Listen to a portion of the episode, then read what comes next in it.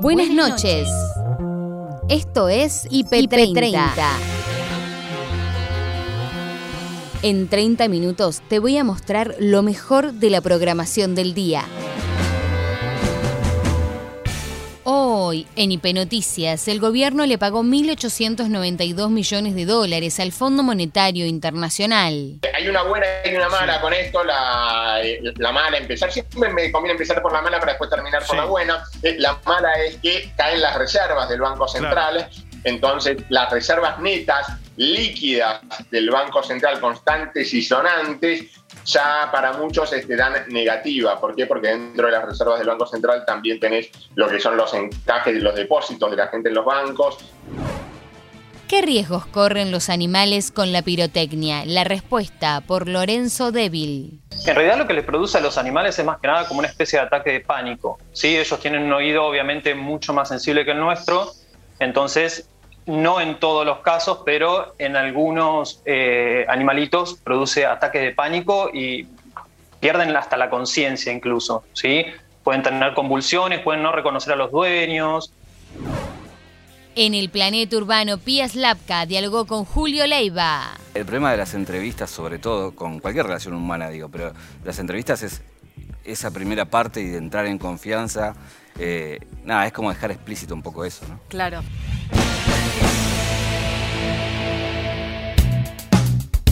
Lo importante de la jornada en IP Central con Noelia Barral Grijera y Gabriel Sued el principal tema del día que otra vez tiene que ver con el aumento tremendo de los casos de coronavirus en la Argentina. 13.456 los diagnosticados en las últimas 24 horas. El número más alto es del 6 de agosto, con la diferencia de que en agosto la curva iba hacia abajo. Bueno, ahora la curva va hacia arriba y miren ustedes cuán hacia arriba que va.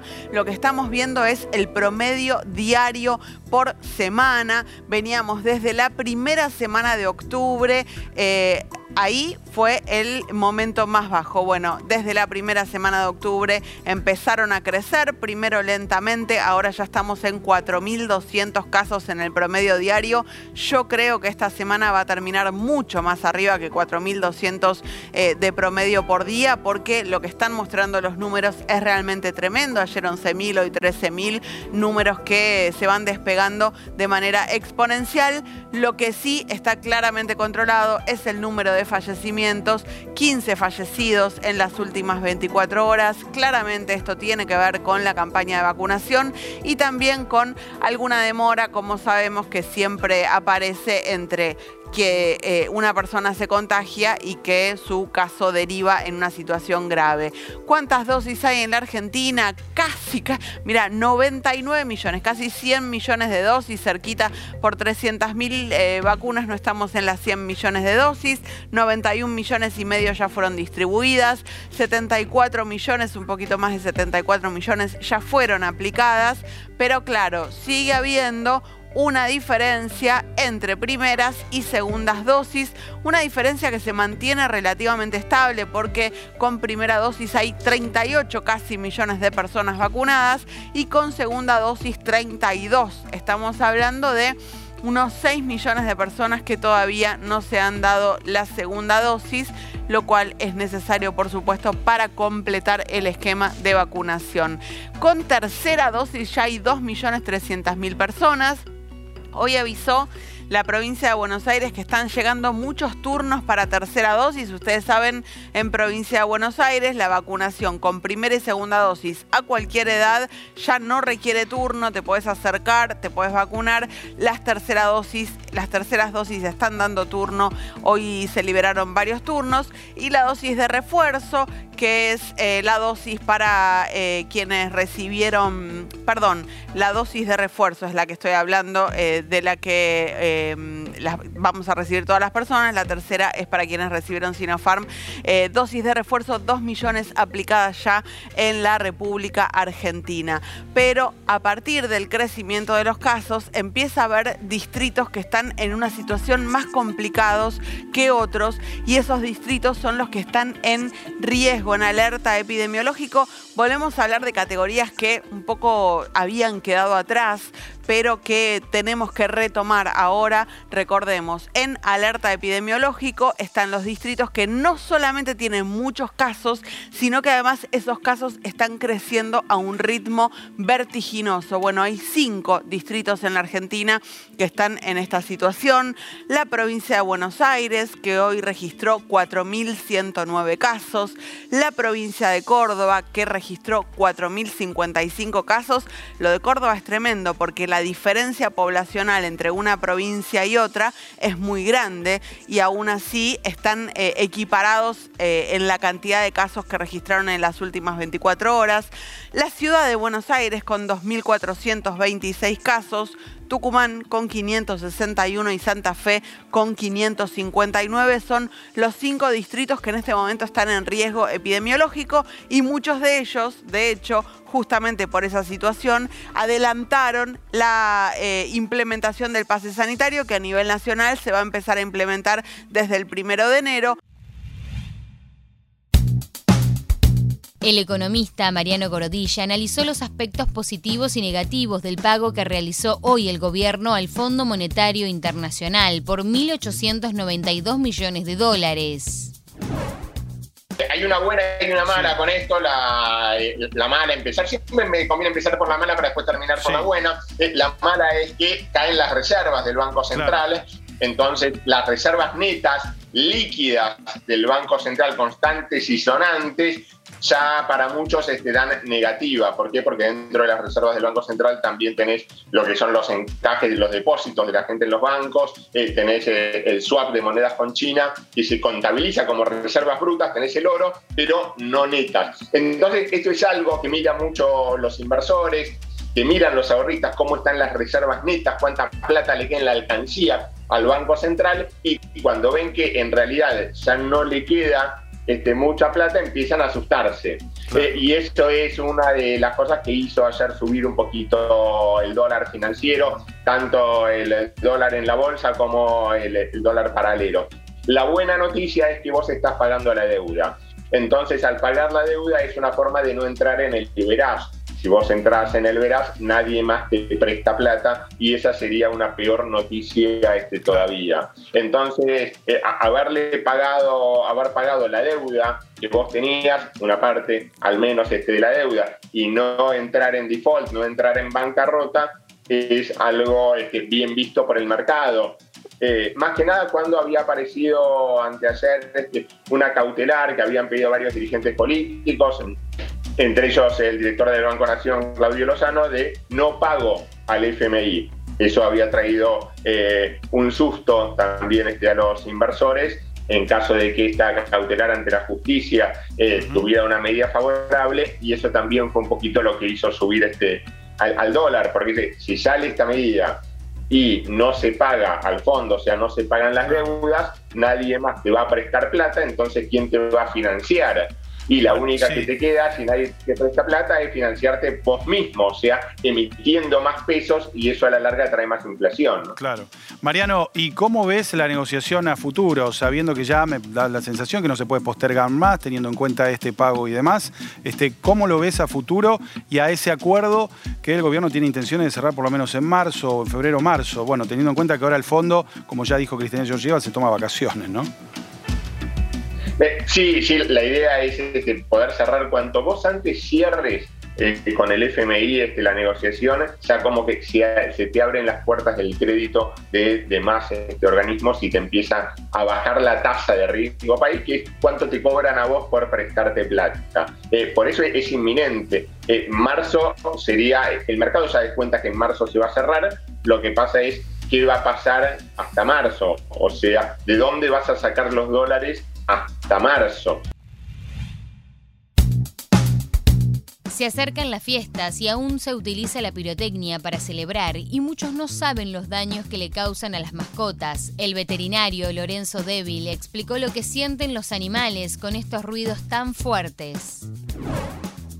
En realidad lo que les produce a los animales es más que nada como una especie de ataque de pánico. ¿sí? Ellos tienen un oído obviamente mucho más sensible que el nuestro, entonces no en todos los casos, pero en algunos eh, animalitos produce ataques de pánico y pierden hasta la conciencia incluso, ¿sí? pueden tener convulsiones, pueden no reconocer a los dueños, así también se pierden, porque es como que se les termina el mundo para ellos, ¿sí? Entonces se asustan.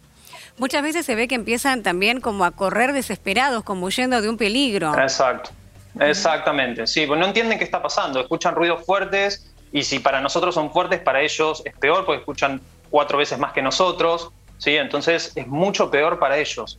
Claro. ¿Y qué podemos hacer pensando, no? Hay muchas familias eh, o personas que se van a trasladar y tienen que dejar a sus mascotas en sus hogares. ¿Qué pueden hacer esas personas para proteger a sus mascotas frente a la pirotecnia? Porque evidentemente, o sea, todavía hay gente que usa, ¿no? Eh, este tipo de productos. Primero que nada, una chapita identificatoria. Eso más que nada, porque si por ahí tenés la mala suerte de que se pueda llegar a escapar, lo encuentra alguna otra persona, Siempre en, estas épocas pasa de que se pierden los animales porque huyen de. Ellos no saben qué, pero están huyendo. Eh, los encuentra otra persona y no saben de quién es. Así que mínimo una chapita identificatoria con el nombre del animal y el teléfono del propietario, por las dudas de que se escape. Hmm. Eh, siempre la recomendación de parte nuestra es que quede en su casa, ¿sí? Todo cerrado, con música eh, relajante, eh, el tema muchas veces nos piden eh, gotas para sedarlos. Eso es en casos muy específicos se usan, ¿sí? que son en esos animalitos que por ahí hasta del miedo rompen una puerta, que ellos de verdad que la pasan mal, entonces bueno, por ahí en ellos se podría llegar a usar, pero no en todos. ¿sí? Son drogas y algunas son bastante complicadas de manejar, entonces siempre preferimos ser lo más inocuos posible, ¿sí? Em, y obviamente todo indicado por un médico veterinario, no que me lo indicó la vecina o un amigo, no. ¿sí? Porque todos los, todos los pacientes son distintos, ¿sí? Ahora, qué difícil, Lorenzo, pensaba en las recomendaciones, ¿no? Cuando uno los tiene que dejar en, la casa, en tratar de cerrar todo para protegerlo de, los ruidos que sean menos intensos, pero al mismo tiempo se, pronostican jornadas muy calurosas, ¿no? Con lo cual también dejarlos con todo cerrado, también hay que ver la forma de que no sufran el calor. Exacto, sí, siempre con aire acondicionado, agua fresca todo el tiempo, 24/7, ¿sí? Eh, eso es lo más importante no dejar todo obviamente herméticamente cerrado porque es contraproducente, pero sí que corra un vientito, sí, y el aire acondicionado sí sería lo ideal. España supera el máximo de casos diarios por segundo día y vuelven al barbijo obligatorio en exteriores. Desde Madrid, el analista internacional Marcelo Falac explicó cómo transitan los españoles estas nuevas medidas con una explosión de casos realmente que dio muy, muy poco tiempo de, preparación a quienes veníamos a España por unos días, este, por, por, diversos motivos. Este, en mi caso tenía algunos compromisos, incluso personas que, han venido a, a, viajar. España venía con un rezago respecto de otros países europeos en lo que respecta a la explosión, a la detonación de casos de la variante Omicron, pero los últimos datos son muy impactantes. Veía allí en el graph que ustedes tenían el último recuento de eh, contagios al día miércoles, 60.041 casos. Bueno, el día anterior había dado menos de 50.000. Esa es la progresión, es realmente vertiginosa. El eh, promedio semanal de casos diarios eh, trepó 78% en una semana, para darles una idea. Marcelo, ¿Qué tal? Paloma Boxer te saluda. ¿Y qué medidas nuevas está implementando el gobierno para tratar de, controlar esta suba muy abrupta de casos que vos nos estás contando? Mira, Paloma, a nivel eh, del gobierno federal, este, es, lo que, es lo que comentaba Nico recién, el restablecimiento de la obligatoriedad del uso de barbijo en espacios públicos, incluso cuando no haya aglomeraciones, porque hasta esta medida seguía siendo obligatorio en espacios cerrados y en espacios públicos con eh, grandes eh, cantidades de personas agrupadas. Es decir, si vas a un estadio de fútbol o a ver otro tipo de espectáculo, bueno, todo ello implicaba la obligatoriedad del uso del barbijo. Bueno, ahora para simplemente andar por la calle también va a ser obligatorio. La realidad es que esto ya ocurre. Este, si uno circula por cualquier eh, calle de Madrid o de otras ciudades de España, donde también estuve, mayormente en gran medida la gente utiliza el barbijo por la calle, incluso para caminar. 90 y pico por ciento, te diría. Y la realidad es que esto no está haciendo la diferencia en cuanto al nivel de contagios. El hecho alentador es que eh, todo indica que en los casos que se van presentando, así como me está tocando a mí en este momento, son más bien leves. Lo que no se sabe es si es producto de, esta variación, de esta variante, de la Omicron. De la Omicron o de la vacuna. O, o exactamente, o que se trata de un virus nuevo que ha mutado en huéspedes, que tampoco somos los mismos, porque ya tenemos vacunas aplicadas.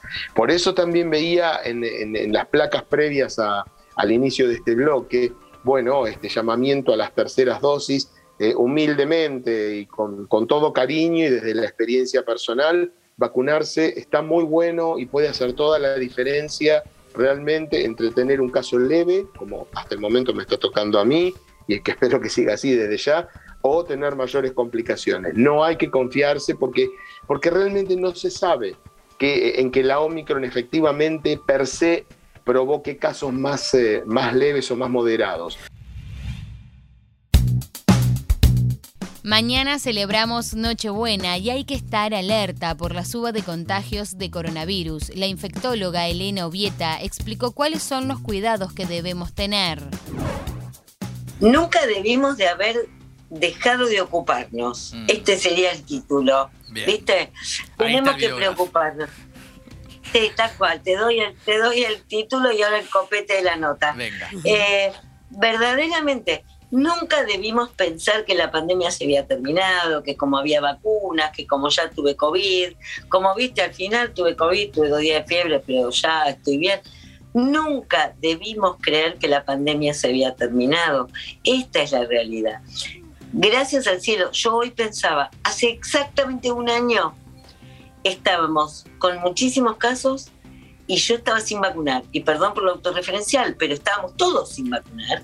Y se nos moría la gente en la guardia en seis horas, en 20 días, pero se nos morían los pacientes. Y ahora tenemos vacuna. Pero entonces, eh, yo a veces les digo a mis pacientes con HIV, a vos te viene demasiado mal estar bien, porque por ahí pasan un año y no se sin ningún control. Esto es lo mismo, ¿viste? Ah, bueno, llegaron las vacunas y entonces me relajé, bueno, chau barbijo, ya creo que esto no pasó. Pero nosotros en noviembre empezamos a notar un lento pero sostenido aumento de casos a expensas de variante Delta, de momento, pero que, claro, ¿qué pasaba? Teníamos más casos, los empezamos a cruzar humildemente, un pequeño trabajito que estamos haciendo de investigación en el hospital con mis compañeros y ver estos casos, muchos de ellos estaban vacunados. Mm. Claro, ¿qué pasaba? Estos pacientes se contagiaban, había mucha circulación viral, pero no se internan graves, como nos pasó hace exactamente un año. Claro. Elena, ¿entiende? ¿Qué nos podés contar acerca de lo que está ocurriendo en las terapias, lo que están viendo en las terapias? ¿Quiénes son los pacientes que están internados? ¿De qué manera eh, va creciendo? Lógicamente no en la misma proporción que vimos el crecimiento en la ola anterior. Mira, claramente la eh, disminución en las internaciones en terapia intensiva a partir de la vacunación ha disminuido un 70% mm. y las muertes en más del 90%. Entonces, las vacunas sirven para evitar las formas graves, internaciones en terapia intensiva y muertes por COVID. Y lo dijimos desde un principio. Las vacunas sirven para estas tres cosas que acabo de mencionar, enfermedad grave, internación en terapia y muerte, pero no nos evitan la posibilidad de que yo pueda adquirir el virus y se lo pueda pasar a otro. Y eso es lo que estamos viendo hoy. Lo que pasa es que en ese pasaje al otro puede infectar a una persona no vacunada por los motivos que fueran vacunada en forma incompleta, vacunada hace más de seis meses y con comorbilidades. Y esto sí que es un cóctel explosivo. Y entonces son esos los pacientes, la mayoría de ellos, e incluyo niños, incluyo niños, que están internados graves porque en general, en su enorme mayoría, no están vacunados. La experta en vacunas, Daniela Osborne, explicó la efectividad de las vacunas de refuerzo contra la variante Omicron. Lo importante ahora creo que es la tercera, ¿no? esta, esta de refuerzo. Y es cierto lo que vos decís, es estar hablando de cuartas dosis. Israel comenzó con, con cuartas dosis, así que es algo que también está en agenda. Eh, nosotros tenemos que, seguir con esta campaña inédita de vacunación y tenemos que trabajar con, con, las, con los refuerzos. Lo que se está discutiendo es el tiempo por ahí entre la segunda y la tercera dosis. Eh, acá este, se estableció ese espaciamiento de cinco meses. Hay algunos países que ya están arrancando con reducir ese espaciamiento por la velocidad con que avanza eh, Omicron y así están eh, con un espaciamiento de tres meses en lugar de cinco meses. Creo que es una estrategia oportuna esa, porque es cierto esto que se vio que Omicron es más resistente a la capacidad neutralizante de los sueros eh, inmunes y que la tercera dosis este, restituye ¿no? esa, esa capacidad, así que no estaría nada mal eso. Daniela, sabemos que las vacunas fueron hechas para la primera variante coronavirus, la originaria, por decirlo de alguna manera, y que si bien, por supuesto, siguen siendo efectivas para las nuevas variantes, van bajando su grado de efectividad.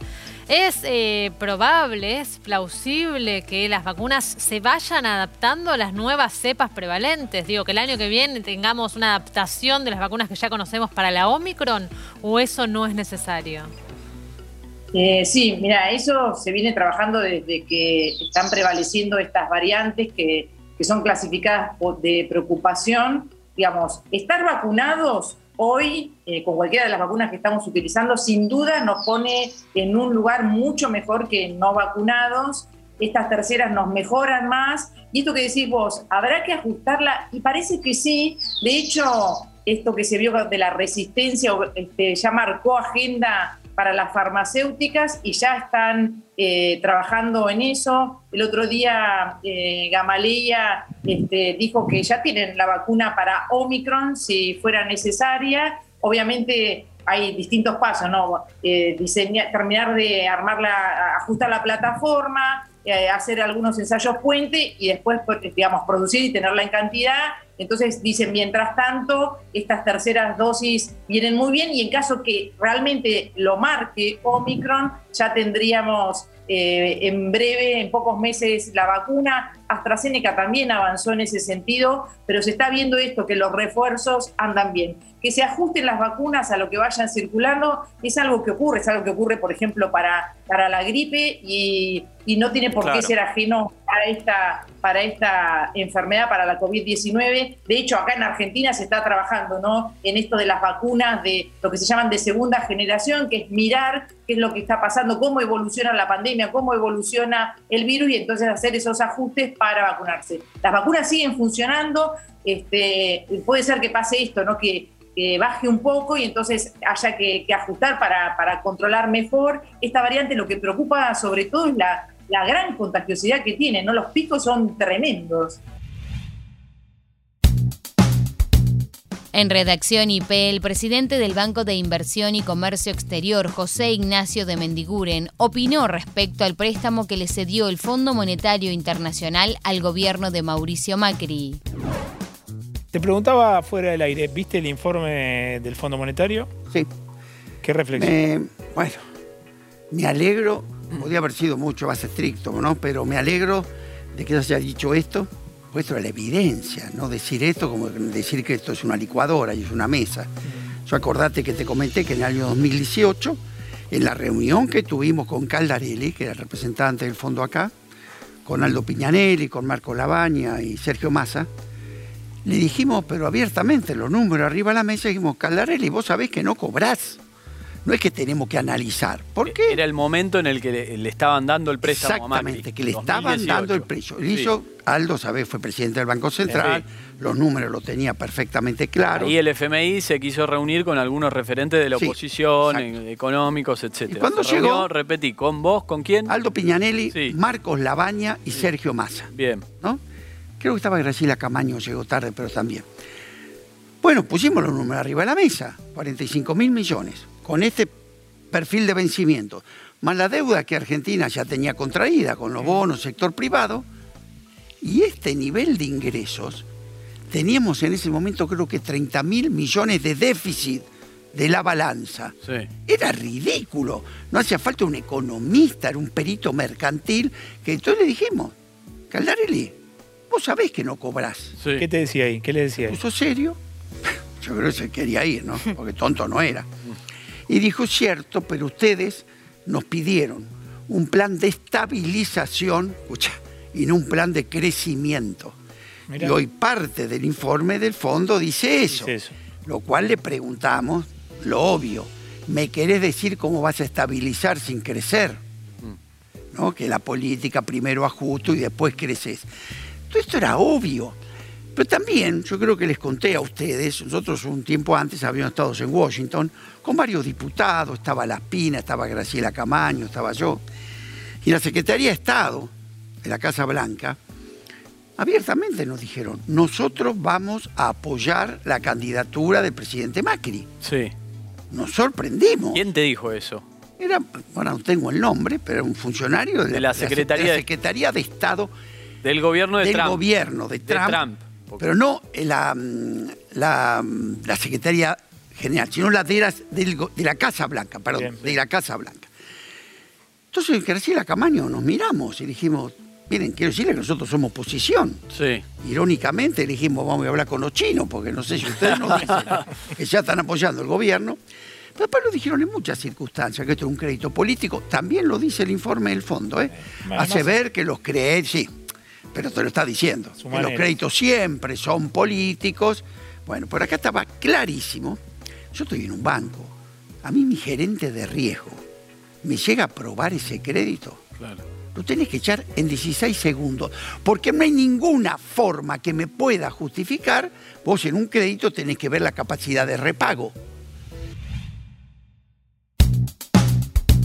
Para cerrar el IP30, revivimos la entrevista de Pia Slavka al reconocido entrevistador de la Caja Negra, Julio Leiva. El problema de las entrevistas, sobre todo, con cualquier relación humana, digo, pero las entrevistas es esa primera parte y de entrar en confianza. Eh, nada, es como dejar explícito un poco eso, ¿no? Claro. ¿Te imaginaste que, la Caja Negra iba a tener el éxito que tiene hoy? Digo, en el 2019 ya pasaron un poquito más de dos años, ¿no? Desde aquella primera entrevista con, la faraona. Eh, no porque tampoco había, eh, en YouTube donde lo estamos haciendo, no había eh, previo algo que te demostrara que una entrevista podía llegar a eso. Y mm, creo que eso también pasó porque nuestra idea era entrevistar y hacer un lindo producto y creo que eso se fue reconociendo paso a paso, el esfuerzo, el trabajo que le ponemos. Y después, bueno, pasaron cosas rarísimas de creo que la elegante, que es la más vista, tiene 6 millones de vistas y es un montón. ¿viste? Entonces, eh, la verdad que nunca imaginamos que una entrevista va a tener eso.